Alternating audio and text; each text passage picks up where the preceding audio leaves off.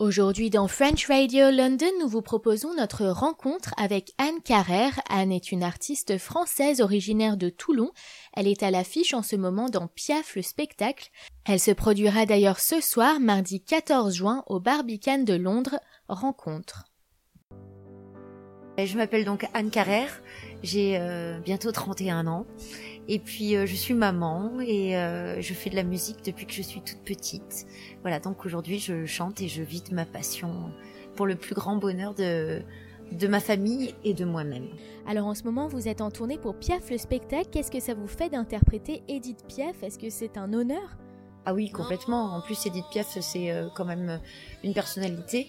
Et euh, c'est, il y en a pas beaucoup déjà de personnalités à pouvoir représenter. Elle, elle fait partie des grandes personnalités françaises, chanteuses françaises. elle est unique et c'est vrai que d'interpréter un rôle comme celui d'Edith Piaf, c'est plutôt un grand honneur pour moi. Quelle est votre relation, vous, à Piaf? J'ai entendu Piaf, j'avais trois ans pour la première fois. J'ai ma grand-mère qui écoutait ça.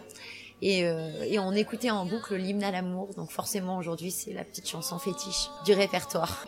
Quelles sont les difficultés d'incarner un tel personnage? Je crois pas que je me sens que j'incarne, voilà. Je pense que je représente simplement ses chansons, pas forcément ce qu'elle était elle dans, dans sa personnalité, parce que quand j'ai appris les chansons d'Edith Piaf, j'ai appris les chansons, mais je les ai pas écoutées trop longtemps. Je voulais pas être dans l'imitation. J'avais besoin de me détacher plutôt de ce qu'elle était et d'essayer d'interpréter et de, de faire vivre avec mes émotions et non pas avec ses émotions à elle parce que je ne suis pas elle. Si j'incarne pas le personnage, je dirais que j'essaye de représenter et de véhiculer avec mes émotions les textes et euh, les histoires qu'elle pouvait raconter aux gens à cette époque-là, qui sont toujours d'actualité aujourd'hui. L'amour, euh, la tristesse, la mort, la détresse, la colère. Voilà, c'est des émotions et je crois que tous les gens, euh, que ce soit il y a 50 ans ou aujourd'hui, bah, ces émotions-là, elles existent toujours. Donc a priori, vous n'aurez pas à vous faire exorciser comme Marion Cotillard euh, après avoir joué la môme? Non, pas du tout, j'aurais pas besoin de ça. et, le spectacle, est-ce que vous pouvez m'en parler? Est-ce que c'est seulement du chant ou est-ce qu'il y a aussi de la comédie?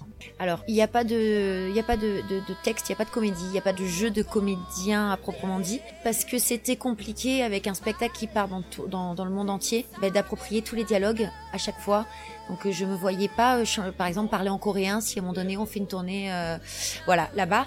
Euh, donc il a fallu qu'on cède plutôt, qu'on s'appuie plutôt sur les chansons d'Edith Piaf, avec une première partie qui est, qui est avec des chansons qui sont pas très connues. Donc pour faire découvrir l'univers d'Edith Piaf, peut-être avant son succès, simplement quand elle était, quand elle chantait dans la rue, quand elle, quand elle subsistait dans les rues parisiennes. Et puis deuxième, la deuxième partie du spectacle, c'est les chansons connues, les grandes chansons à l'Olympia, euh, Montmartre, l'Olympie. Voilà, c'est tout ça. Et on s'appuie surtout avec des vidéos et des photos. Selon les titres, on a euh, des photos inédites derrière moi qui, euh, qui vont apparaître selon la chanson que je suis en train de chanter. Cette interview était un extrait, vous pouvez retrouver l'intégralité sur FrenchRadioLondon.com et sur la page SoundCloud de FRL. Bonne journée à toutes et à tous.